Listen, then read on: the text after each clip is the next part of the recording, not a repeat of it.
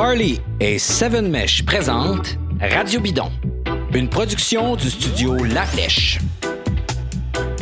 Si vous êtes des fans de courses cyclistes sur route et que vous voulez obtenir le dernier né de la série des superbes almanachs cyclistes The Roadbook, vous pouvez obtenir 25% de rabais lors de l'achat si vous visitez notre page SoundCloud ou notre page YouTube où se trouve le lien pour l'obtenir. Sur ce, bonne émission. Bonjour tout le monde, bienvenue à un autre épisode de Radio Bidon. J'ai le bonheur d'être avec Audrey Lemieux et Emmanuel Moisin aujourd'hui pour parler de course cycliste parce que oui, là, c'est vraiment, vraiment reparti. Madame, monsieur, bonjour. Allô? Allô, allô? Alors, euh, on va revenir un peu dans le temps, si vous voulez bien, parler de ce qui s'est passé dans, au cours des dernières semaines euh, en course cycliste, euh, chez les hommes et chez les femmes. évidemment, il y a eu plus de courses du côté des hommes, mais on a une espèce de de retour à la normale, hein, on peut dire ça. Avez-vous l'impression qu'on est parti pour une saison euh, presque ordinaire jusqu'à maintenant? On le souhaite en tout cas. Euh, on, souhaite absolument ça. Puis là, on est dans une période là, euh, vraiment de, boulimie de, de course de vélo. Là, on a beaucoup, ah beaucoup de très bons spectacles à se mettre sous la dent. C'est même un peu difficile à suivre là, ce matin au au lever, euh, je, faisais du rattrapage dans Paris-Nice que j'avais un peu laissé de côté parce que j'avais plus accroché sur Tirreno. En tout cas, c'est euh, presque dur à suivre, puis euh, c'est super. En tout cas, ça nous donne le goût d'aller rouler nous-mêmes aussi. Oui, ça va finir par arriver. On, enregistre ça, on est lundi en ce moment, et puis il fait à peu près moins un million d'or, mais ça va, euh, ça va revenir un jour. Audrey, t'es-tu, euh, t'es-tu excité par ton, ton début de saison? Ça a été la première course World Tour chez les femmes aussi avec Strade Bianche. Euh, puis chez les hommes, ben, ça brasse pas mal. tu tripes-tu? Ben absolument. c'est sûr que, comme Emmanuel disait, on, on le souhaite qu'il y ait une saison normale. Déjà, on a vu que Paris-Nice, ça a été un peu chamboulé les deux dernières étapes et ont dû amener des changements. Il y avait un, état d'urgence là, euh, dans les, parcours. Ils ont dû modifier ça. Puis, euh, effectivement, beaucoup de courses à se mettre sous là-dedans. Euh, j'essaie de suivre un peu tout. Et les femmes, ben, c'est vraiment, vraiment agréable de voir ça avec le, calendrier World Tour qui, qui, prend de l'ampleur beaucoup plus que l'année passée. Donc, ça, c'est de bon augure pour les femmes. Il y a beaucoup de choses qui se produisent. Puis, encore une fois, un noyau très fort du côté des femmes. Là, je pense que le niveau s'élève année après année. Effectivement, puis on en a eu un bel exemple avec Strade Bianchi, mais parlons de la course des hommes d'abord. Euh, ça a été, euh, on peut dire là, chez, on a eu l'impression chez les hommes c'était un, concours d'hommes forts, chez les femmes euh, beaucoup de jeux tactiques. Donc chez les hommes là, c'est les ce qu'on va retenir, évidemment, c'est les deux monstrueuses euh, accélérations de Mathieu Van Der Poel hein, et peut-être aussi la, présence d'un euh, Egan Bernal euh, dans le, trio final avec Julien Alaphilippe, mais la deuxième accélération là, de Van Der Poel dans la montée de Santa Catarina vers la Piazza del Campo à Sienne où il a anéanti Julien Lafilippe. Ça arrive pas souvent qu'on le voit là, se faire euh, laisser comme ça, mais euh, ben là, on le voit encore sur Tirreno Adriatico. Euh, il, est, souvent, sauf à une étape où il est allé un peu faire la après la montée, là, où il est allé un peu faire la grimace à tout le monde en disant là là là, je suis encore capable. sinon, on voit que c'est comme un changement de garde là, dans ce genre de, de classique-là, où là, la puissance de Mathieu Van Der Poel est comme imbattable. Il n'y avait, y avait, rien à faire avec ça. Est-ce que, est que Mathieu carrément, l'attaque qu'il a, mise là, dans la dernière ascension, c'était absolument foudroyant. Ben, il a fait paraître à la Philippe quasiment comme un cyclotouriste. Ça, ça fait une idée.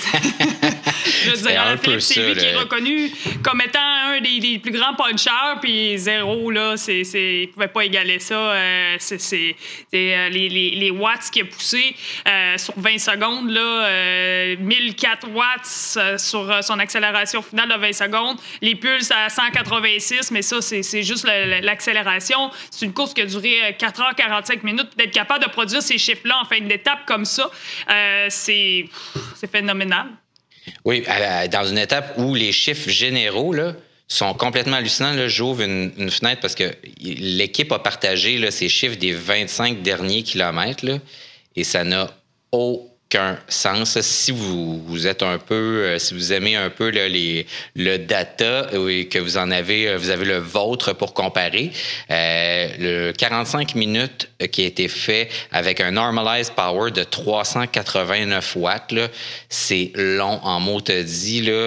Donc 60 km avec un, un normalized power. Non, excusez-moi, c'est pas vrai. C'est c'est 4 heures 45 minutes à 389 watts de normalized power et les 60 derniers kilomètres à 439 watts de normalized power. C'est de puissance normalisée, ça n'a aucun sens. C'est vraiment du gros, gros, gros, gros calibre de puissance. Et euh, ben, on a vu que Wout Van Aert, qui arrivait euh, d'un camp d'entraînement en altitude, lui, euh, s'était fait larguer un peu plus tôt. mais quand même, encore une fois, là, cette course-là est extraordinaire. Au-delà de, la, performance de, de, Van Der Poel, comme la plupart des courses cyclistes, c'est des scénarios un peu prévisibles. On a presque toujours quelques attaques, un groupe qui se détache, un autre petit groupe encore plus sélect qui se détache de, ce groupe-là. Puis ça se termine à un, deux, trois coureurs la plupart du temps dans, la, dans la montée Santa Caterina. Mais ça donne un show extraordinaire à chaque fois on va le dire, j'ai pas envie de faire le débat, c'est euh, le, nouveau monument, euh, mais, chose certaine, en quelques années, Strade Bianchi s'est affirmé comme une classique à part entière, même si euh, c'est une course toute neuve. c'est pour moi, c'est la plus belle façon de commencer la saison. C'est la plus belle course de début de saison. Je sais pas ce que vous en pensez, là, mais puis le décor est magnifique en plus. Ben, moi, franchement, Effectivement, excuse-moi. Ben, vas-y, vas-y, euh, Emmanuel, vas-y, je t'écoute. Ce que j'allais dire, c'est que c'est une course qui euh, absolument, David, je suis parfaitement d'accord avec toi, qui est, extraordinaire en début de saison.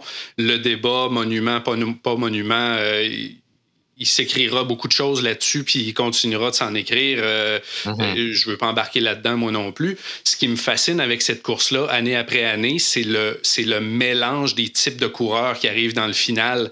On a des champions de grand tour, on a des champions du monde, on a des punchers, on a des gros rouleurs. Euh, il y, a des grimpeurs qui se tirent bien d'affaires. Euh, c'est fascinant de voir la composition du, dernier groupe qui se dégage dans le final de, de cette course-là année après année. Il y a une couple d'années, c'est Wood Van Aert puis Bardet qui se sont, qui sont fait la guerre dans la dernière montée. Euh, cette année, on avait euh, Bernal, Alaphilippe, Van Der Poel. Euh, il y a Tom Pidcock qui a fait une, une superbe course aussi. alors, c'est, moi, c'est ce que je trouve fascinant dans cette course-là, c'est la variété des types de cyclistes là, qui, sont, qui sont là. Ben, moi, ce que je trouve aussi qui est vraiment fascinant, c'est que, euh, je veux dire, Wout van Aert, euh, oui, il semblait avoir euh, manqué un petit peu de, jambes sous l'explosion Philippe le premier coup, puis ensuite Van Der Poel. Mais ce que je veux dire, c'est que dans cette course-là, c'est magnifique, les chemins de gravel et tout ça, mais ça prend une équipe autour de toi. la Jumbo-Visma, quand même, ont très, très bien fait pour protéger Wout van Aert le champion défendant en titre, lui qui l'avait gagné en 2020, pendant le début de la course. Mais rendu à 50 km de la fin, c'était tout vos Van qu'il fallait qu'il assume. Fait ça, là, ça peut avoir un impact sur la fin de la course. Donc, tout au long de cette course-là, c'est tellement important d'être protégé à 100 D'ailleurs, Hugo Hull protège tellement bien souvent euh, Jacob Fuglsang dans ce type d'épreuve-là. Puis euh, ça, c'en est un. Jacob Fuglsang, tu sais, on dit, euh, il y avait le, dernier petit groupe qui s'est détaché, mais Fuglsang, c'en est un, lui, qu'il était dans la chasse derrière. Puis vraiment, là, jusqu'à la toute fin, ce, groupe de chasse-là, ça y allait fort. Là. Puis ils sont revenus à 7 secondes. Puis ça n'a pas fonctionné. Ils n'ont pas réussi à faire euh, la jonction. Tu avais Fuglsang dans ce groupe de chasse-là, mais tu avais aussi deux coéquipiers de Van Der. Euh, tu avais aussi deux autres coéquipiers de Kubeka Assos, dont Michael Gogol. On nomme les, les, champions de Tour de France, tout ça, mais Michael Gogol était vraiment euh, dans, dans, le groupe de tête avec les, les Bernal, Wood Van Aert, Van Der Poel, à la Philippe. Et ben, Pitcock aussi. On l'a vu dans ses premières classiques-là. Lui, c'est ses premières classiques de sa carrière. Il est quand même très jeune. Et euh, en fait, euh, du niveau senior, là, je veux dire, et aussi avec Ineos. vraiment, je trouve qu'il a fait preuve de, sang-froid. Il est toujours dans les, échappées décisives, oui, tu sais, il, était un petit peu en retrait à la fin avec Wout van Aert, mais il faisait ce qu'il avait à faire. Puis, ça venait à dire le jeu tactique. Est-ce que Bernal aurait pu ne pas prendre de relais? J'ai Pitcock derrière. Si Pitcock revient, on peut jouer ça stratégique. Mais je veux dire, il y a tellement de choses qui peuvent arriver avec euh, tout ça, mais ça a été un spectacle jusqu'au dernier mètre. Et aussi, même si on savait que c'était plus fort, Van Der Poel, ben, il nous en a donné encore pour notre argent à la fin. Vraiment, on a eu un très, très, très beau show, en effet. Chez les femmes, on, a, pu voir seulement les 20 derniers kilomètres de course, mais quels derniers 20 kilomètres, particulièrement les 15 derniers. Euh, donc, euh, à 15 kilomètres de la fin, donc pour résumer, là, Chantal Vandenbroek-Black qui part. Euh, donc, SD Works, qui était encore l'équipe dominante. tu sais, c'est les anciens Bulls Dolman, hein, et puis c'est encore aujourd'hui l'équipe dominante, même si, bon, ben, on le voit avec, euh, avec Trek, entre autres, euh, avec, avec FDJ. Euh, donc, il y a quand même d'autres équipes très, très fortes là, dans le peloton.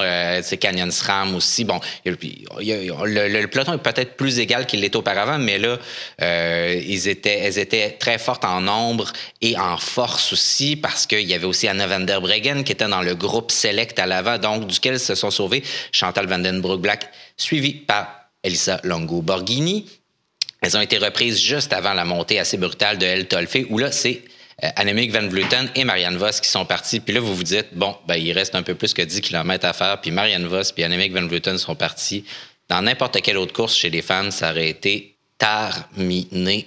c'est une de ces deux-là qui, qui, serait partie et qui aurait gagné. Ben non, le groupe est revenu et c'est encore Chantal Black, suivi encore par Longo Borghini qui sont partis en solo.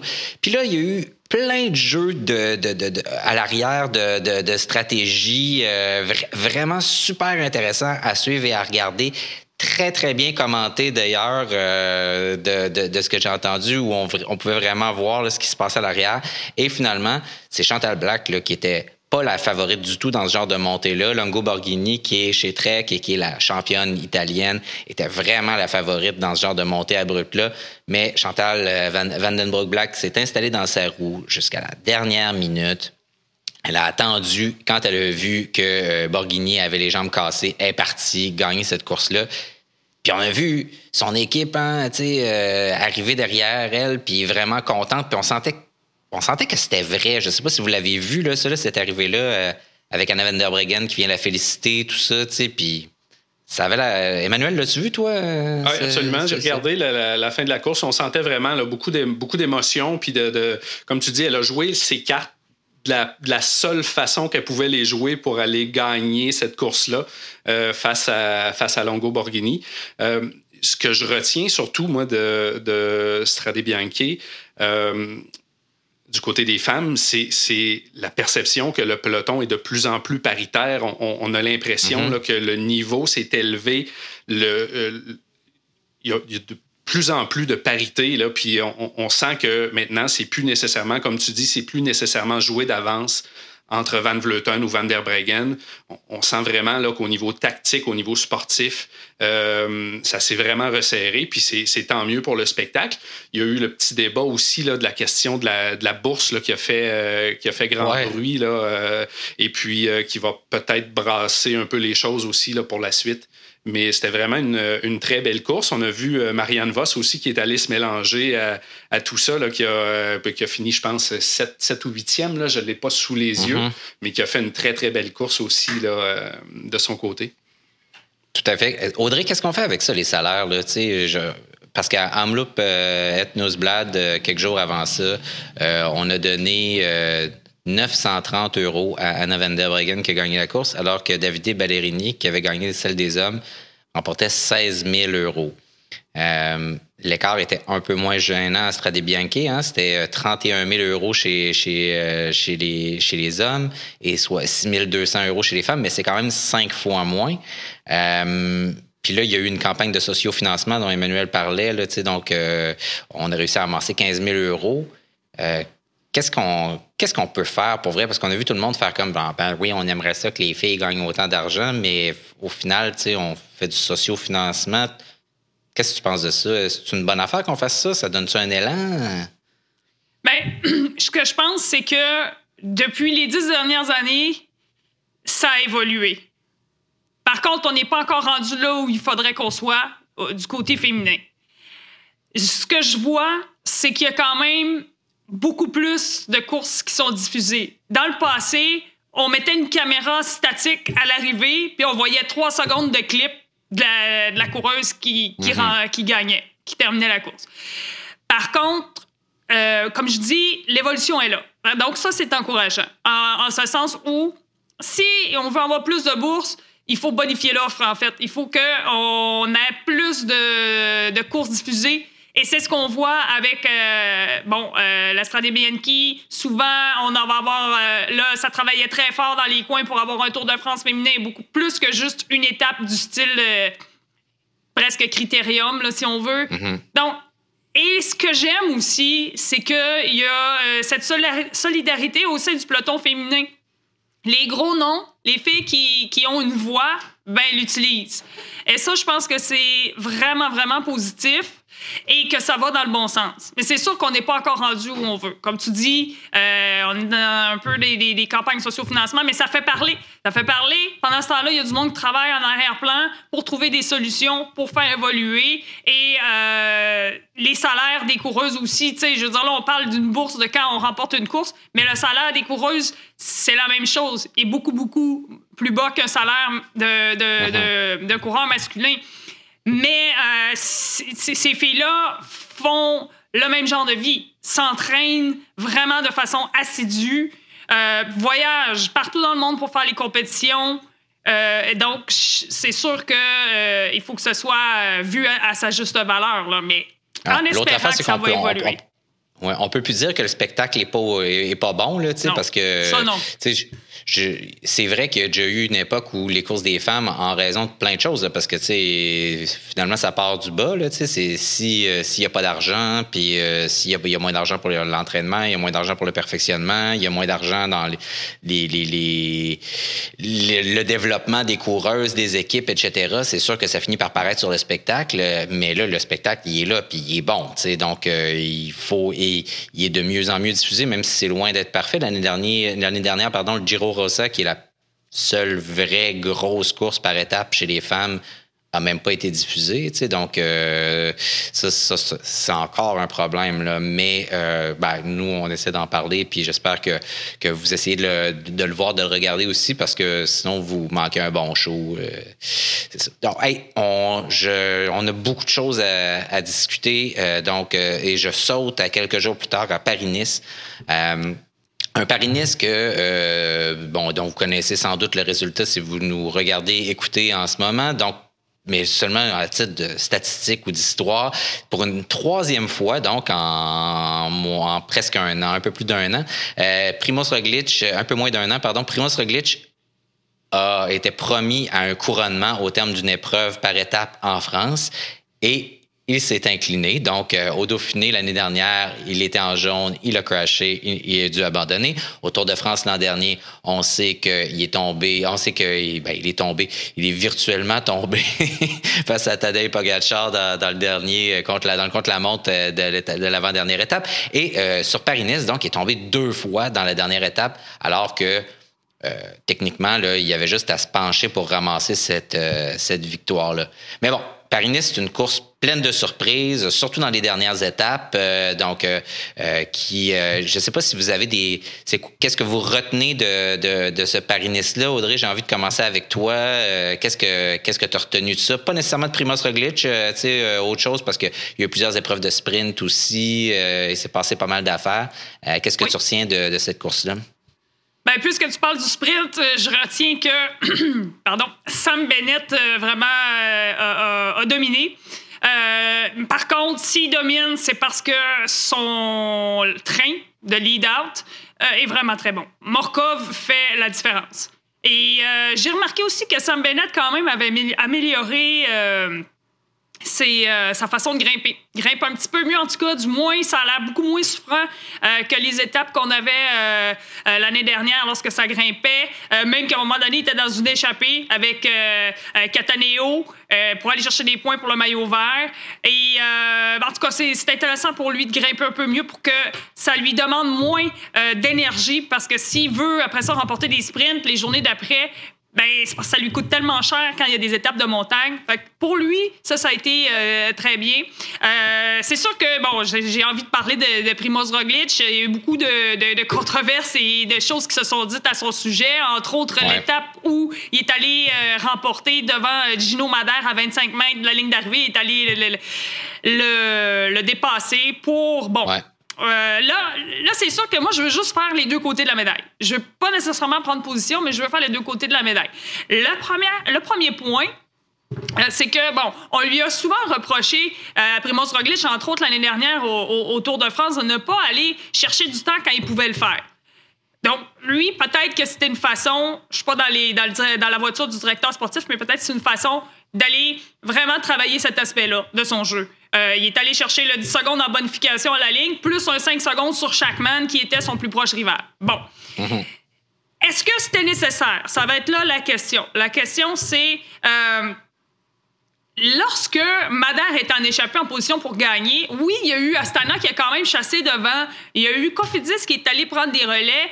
Euh, c'était un, petit peu une drôle d'ambiance en, ce sens parce que on n'avait pas nécessairement besoin de revenir sur l'échappée cette journée-là. C'était vraiment pas nécessaire pour aucune des équipes parce qu'on était tous statu quo. Il n'y a pas grand-chose à aller chercher, ne serait-ce qu'au euh, final. Oui, il a pris 15 secondes cette étape-là sur chaque man, mais chaque man a fait des bonifs. Donc, ça lui donne 11 secondes en bonification. Bref, je ne vais pas entrer trop là, dans, dans les détails, mais ce que je veux dire, c'est qu'à un certain moment, euh, lorsqu'on est revenu assez près de l'échappée, ben là, tu vois Kreuzberg aller discuter avec euh, Roglic. Roglic, probablement, lui a dit OK, j'ai des jambes, on ramène. Donc là, c'est là que tu as vu Bennett qui a fait un super gros effort à aller s'exploser.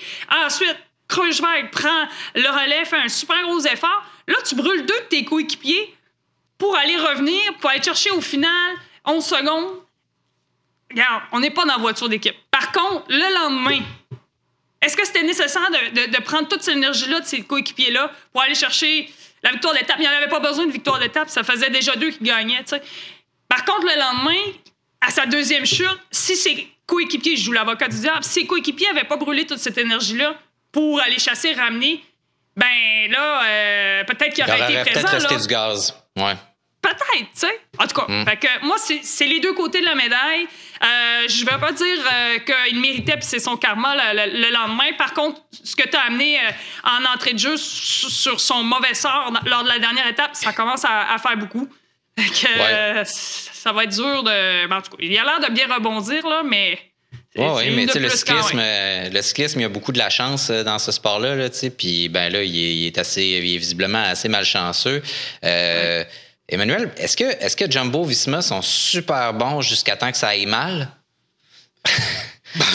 oui, on dirait. Euh, tu sais, puis l'argument d'Audrey, à savoir est-ce qu'ils ont brûlé des cartouches la veille qu'ils auraient pu utiliser le lendemain, e, effectivement, parce que dans la, dans la vallée, le lendemain, il était à 7-8 secondes de recoller avec le peloton un moment donné. Puis s'il y mhm. avait eu un coéquipier avec lui, il aurait peut-être été capable de, faire la jonction au lieu de se fier sur, euh, sur Bouani, je pense, là, qui a donné un relais, ou en tout cas, il y a eu de l'aide un petit peu, mais. Qui a failli le faire retomber à un moment donné, ouais. Ah, il a failli le faire tomber en plus. L'autre affaire qu'il faut se rappeler, c'est que Paris-Nice, c'est presque toujours une course par étape ultra serrée. Cette année, ils ont fini à, je pense, une quinzaine de coureurs en dedans de deux minutes. Alors mm-hmm. là, le 10 secondes sur la ligne, il vaut quelque chose. Il y a bien des courses où ça vaut pas grand-chose ces secondes-là, mais là, il y avait l'occasion d'aller les chercher dans l'optique où ça aurait peut-être fini de façon très, très serrée. Est-ce que tu peux te permettre de, donner une victoire à quelqu'un? Est-ce que l'autre, Madère, justement, aurait été content de gagner de cette façon-là? C'est une autre histoire aussi.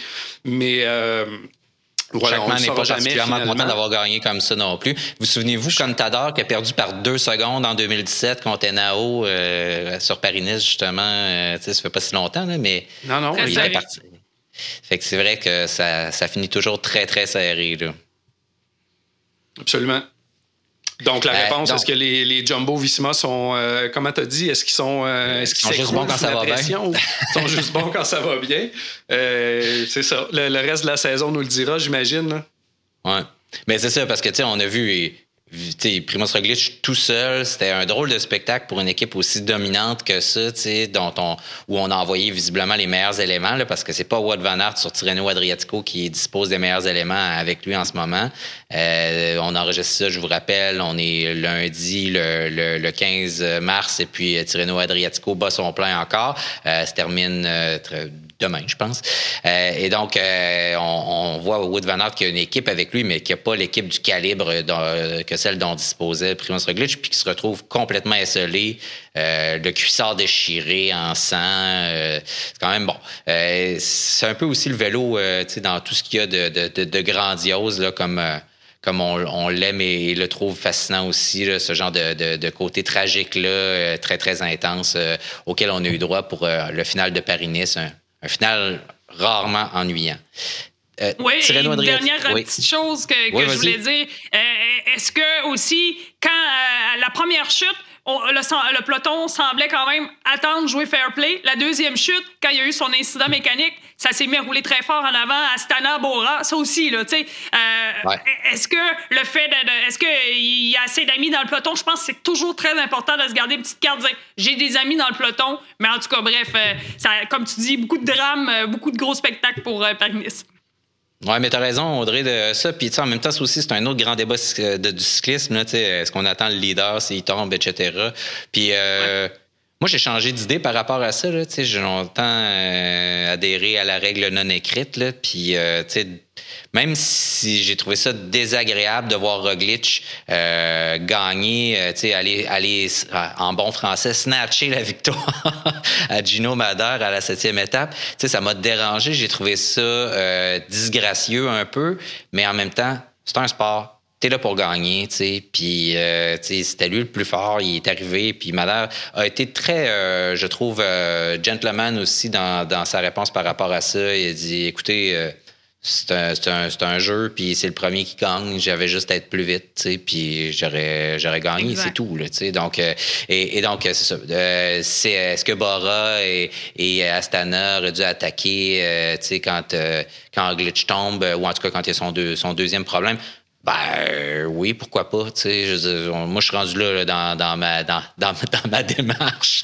ça fait partie du jeu. Ton bicycle qui casse, toi tu tombes, euh, ça fait partie du jeu. Si on joue au hockey, puis le, le, gars en avant de toi, il casse sa palette, là, tu vas pas t'empêcher de compter un but parce que le gars il a cassé sa palette en avant de toi. Donc, c'est ça la, game. Parlant de game, on a une autre belle sur Tirreno Adriatico. Donc, euh, où là, on a un il, manque à peu près juste Primoz Roglic parmi les, grands favoris de, de l'année. On a eu un super beau show à date avec des victoires d'étape euh, de, de Van Aert, d'Alaphilippe, de Pogacar, de Van Der Poel. Euh, euh, donc, à peu près tout le monde a gagné une étape d'intéressant sur cette, cette course-là. Van Aert s'est fait prendre le, maillot de meneur au, au Prato des 45 secondes par Pogacar. mais il y, a, comme plusieurs histoires là-dedans. Ma première histoire dont j'ai envie de parler, c'est euh, finalement, tu sais, Van Aert, dans cette montée-là, ce qu'il a, montré, on le savait déjà dans son rôle de lieutenant, là, tu sais, avait pour, euh, pour Roglic, il l'avait montré qu'il était capable de, tenir des longues montées difficiles, mais euh, pendant que Mathieu Van Der Poel chillait dans le groupe Eto, là, lui, il était là, puis il, n'a perdu que 45 secondes là, face à Pogacar dans cette montée-là. Est-ce que Wood Van Aert est le gars qui peut tout faire. Euh, puis là, on se posait la question, puis on a un peu envie de répondre. Pas pire, je sais pas ce que vous en pensez. Là. Il peut tout faire, je pense que oui. On l'a vu dans cette montée-là, justement, décrocher des, des, grimpeurs, des, des, Bernal, puis euh, euh, Geraint Thomas qui n'était pas capable de suivre euh, un paquet de monde comme ça. c'est, je pense que c'est une rivalité extraordinaire qu'on voit présentement là, entre Van Der Poel et, Van Aert. Euh, puis là, de voir Van Aert s'exprimer dans la, dans la montagne comme ça, ça, le, ça le place probablement sur... Ça, le fait se questionner sur son avenir dans les courses par étapes, probablement, qu'il doit s'imaginer, est-ce que, est -ce que je, je je fais un shift là, dans ma carrière, puis je me concentre un peu plus là-dessus, euh, la question se pose. Euh, passer de, de, de, l'élite, de la crème de la crème euh, dans le cyclocross mondial à, coureur de course par étape, ça commence à faire un beau range là, de, possibilités là, dans, pour un cycliste. Là. Oui, vraiment. Audrey, qu'est-ce que tu as pensé de sa performance? Ben, je suis entièrement d'accord. Euh, juste pour. Euh, je, veux faire un, parallèle et un exemple avec euh, un Caleb Ewan. La première étape, Wout il a remporté sur un sprint massif de peloton devant Caleb Ewan, Fernando Gaviria. le lendemain, je sais plus les, jours exacts, mais dans une étape de montée, comme Emmanuel dit, il grimpe plus vite que Bernal, Landa, Quintana, Geraint Thomas, Nibali, Barnet, Fogosang, on les nomme tous. Donc, c'est comme si tu prends un Caleb Ewan, tu le mets dans, une super euh, longue montée, puis, tu sais, il est capable de remporter des sprints de peloton, puis il va aller grimper euh, devant tous ces gros noms-là. Fait que Wout Van Aert, c'est assez exceptionnel. Donc là, moi, je suis vraiment euh, sur le bout de ma chaise parce que j'attends le contre-la-montre individuel parce qu'en plus, il est super fort au contre-la-montre mmh. individuel. Donc, euh, Mais ça, ça va être vraiment Pogacar est bon aussi, tu sais, fait que... Oh que oui, ça aussi. Donc, euh, c'est vraiment intéressant de le voir euh, performer comme ça. Vous Van Aert, tu te demandes quand, est-ce qu'il qui, qui va, qui va craquer ou exploser, parce que vraiment, même l'étape que Van Der Poel est, parti en solitaire ben, hier... il n'a jamais levé le pied. Et puis, tu sais, je veux dire, Pogacar revenait sur Van Der Poel à la toute fin. Mais euh, Wout Van Aert, là, franchement, il, il, laissait pas beaucoup de temps quand même. Euh, euh, il se laissait pas prendre beaucoup de temps par euh, Pogacar. Donc, c'est Non, il avait pas l'air très bien dans sa peau, par exemple, depuis un long moment. Là. À la fin, tout le monde avait l'air un peu à terre, là, mais ah, avec raison. Là. Tout le monde avait l'air à terre, oui. Oui, mais, mais ça faisait un bout de temps que Van Aert avait sa face de, de, de, quand ça va pas bien en cyclocross, là, puis la tête un peu sur le côté comme ça. Là, ça, ça, faisait un petit bout qu'il avait l'air mal dans sa peau c'est comme un Van Aert, c'est comme un genre de coureur. Puis j'ai presque on, je ne mets pas encore Vanderpool là-dedans parce qu'on ne l'a pas vu monter de manière aussi convaincante là, que, que Van dans des longues montées euh, continues. Là. On, a vu euh, dimanche qu'il est capable de faire plusieurs fois des petites bosses puis de, de tenir. Euh, il est parti 50 km tout seul en avant, comme ce que tu racontais tantôt, Audrey, c'est ça, c'est Pogacar qui est presque revenu sur lui à la. Ben oui, ben parce qu'il il, est parti seul. bon. Oui, j'ai un ami comme ça, on, va courir, puis il part à trois minutes et demie du kilomètre en disant Ah, ben il faut se réchauffer. Euh, donc, euh, parce qu'il parce qu'il avait froid, euh, il est parti tout seul pendant 50 kilomètres. C'était. Ben, en soi, c'était de toute beauté, là, comme, comme chaud, là, mais, mais puis on a vu Pogacar revenir sur lui, comme tu disais, à la, à la, toute fin, parce qu'il était en train de complètement se, se décomposer. Mais ce que je disais, c'est un coureur comme Van Aert qui est capable d'un peu tout faire comme ça, c'est comme des coureurs de l'ancien temps, tu sais, euh, des coureurs des années 70, tu sais, euh, même peut-être 80, là, tu sais, avec des, des Bernard Hinault, euh, des, coureurs capables d'un peu tout faire. je pense à Eddie Merckx. Mais là, mais depuis les années 90, c'était disparu, ça. C'était à une surspécialisation là, des, des, des coureurs cyclistes. Puis là, on a un gars qui arrive, puis qui est capable de tout faire. Euh, Vanderpool qui arrive, qui est capable aussi de gagner toutes sortes de courses. Euh, j'ai hâte de voir Tom Pitcock aussi dans plein d'autres scénarios. Euh, c'est là que de plus en plus de gens qui disent que euh, le cyclocross est le, le, le, nouveau gain marginal, donc chez, chez, chez, les cyclistes. Julien Alaphilippe est un ancien champion de cyclocross aussi, donc il y, a, il y, a, tout ça qui entre en ligne de compte. donc, pour revenir sur Tirreno, euh, je m'égare. Euh, l'étape de dimanche, donc vraiment spectaculaire. Et là, euh, ça va se décider au, au contre-la-montre. Mais il y a comme des enseignements là, déjà qu'on peut tirer là, de, de, de, cette course-là aussi, parce qu'on le voit, les forces en puissance, c'est les Van Aert, les Alaphilippe, les Pogacar, les Van Der Poel, et c'est eux, puis je dis ces noms-là comme ça parce que c'est eux finalement qu'on va regarder et qu'on va surveiller au cours d'à peu près toutes les prochaines courses qui, qui, vont suivre au printemps, les classiques, etc. Euh, puis là, c'est Milan Sanremo, en fait, semaine prochaine.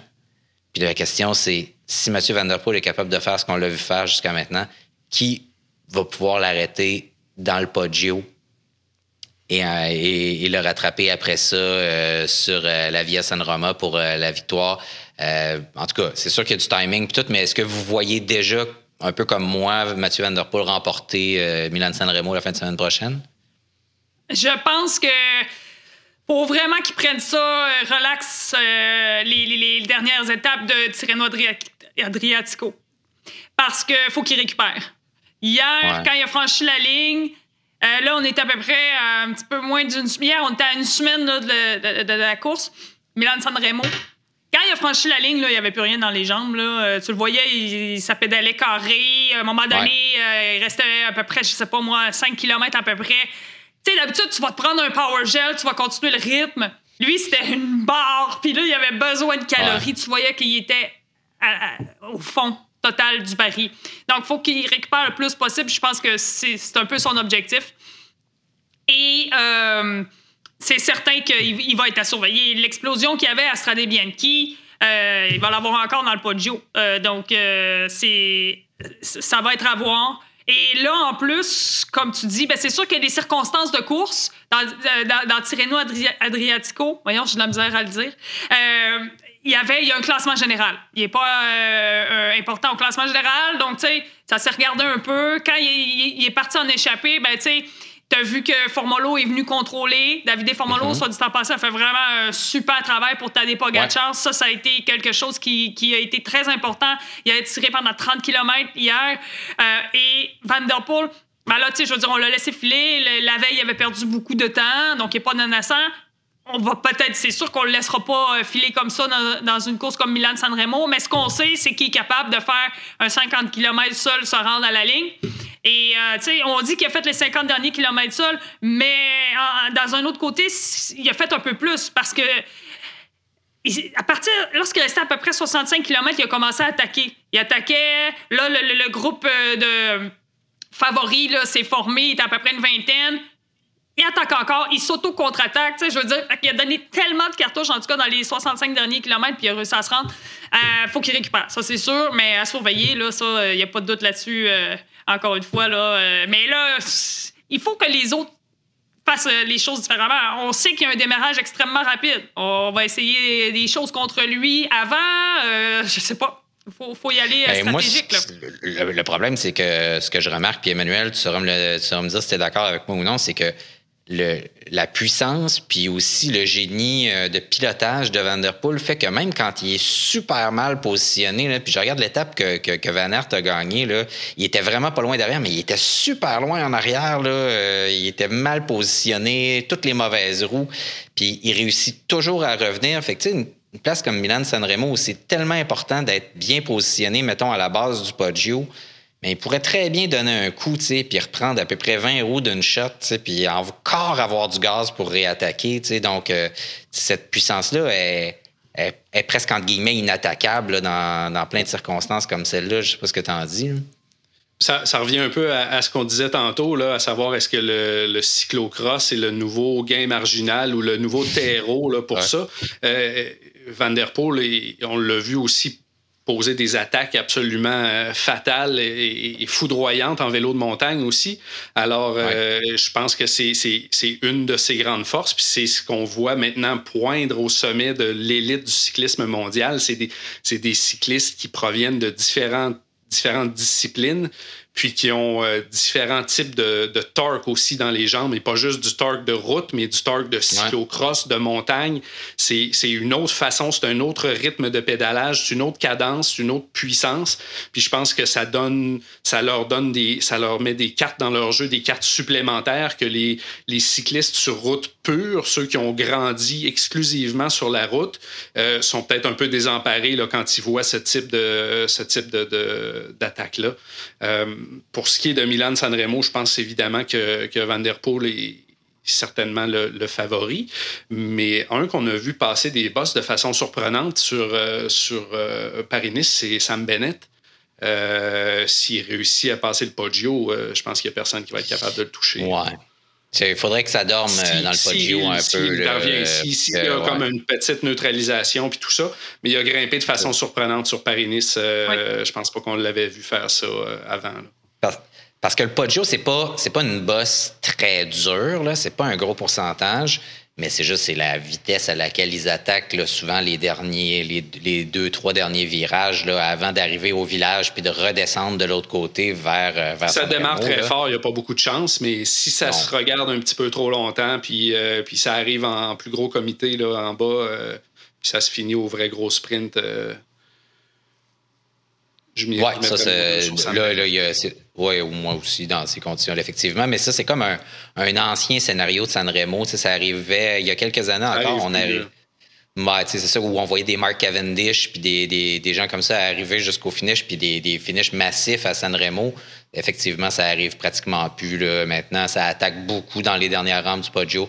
On se retrouve avec deux, trois, quatre, cinq coureurs. Là, euh, dans les dernières années, mettons le trio euh, Sagan, Alaphilippe, euh, euh, voyons, euh, j'oublie son nom, le polonais qui, est, qui est chez Ineos. Kwiatkowski, c'est ça, l'année où Kwiatkowski a gagné. Donc, c'est ça. Donc, c'est ça. on, voit, c'est plus ce genre de scénario-là qu'on voit maintenant sur, sur Sanremo. Mais comme tu dis, Emmanuel, ça se peut que toutes les attaques soient neutralisées, que finalement, ça dorme un peu au gaz dans le Poggio, puis que ça revienne dans, dans le bas, là, dans Roma, qui est quand même assez longue là, avant qu'on arrive euh, au fil d'arrivée. Audrey, Emmanuel, je vous remercie euh, d'avoir été avec, euh, avec moi aujourd'hui. Euh, merci à tous les auditeurs et tous les toutes les auditrices et tous les auditeurs de Radio Bidon, pardon, d'avoir été là encore une fois. On est content de vous retrouver encore une fois en vidéo. On en prend l'habitude. C'est pas mal le fun. donc, puis, je vous souhaite une belle saison de classiques. Hein. donc, c'est la vraie saison des classiques qui commence. Audrey, Emmanuel, à vous deux aussi, merci d'avoir été là. Merci à toi, David. Merci, Emmanuel. Bye bye. Bye bye. Radio Bidon est une présentation de Parley et Seven Mesh. L'émission est conçue par La Flèche. Gabriel Bourdage est en charge du montage de la version audio. Si vous aimez Radio Bidon, abonnez-vous à une plateforme de balado pour ne rien rater. Vous pouvez aussi faire un don à l'émission sur notre page SoundCloud. Radio Bidon est désormais disponible en format vidéo sur YouTube et sur Patreon.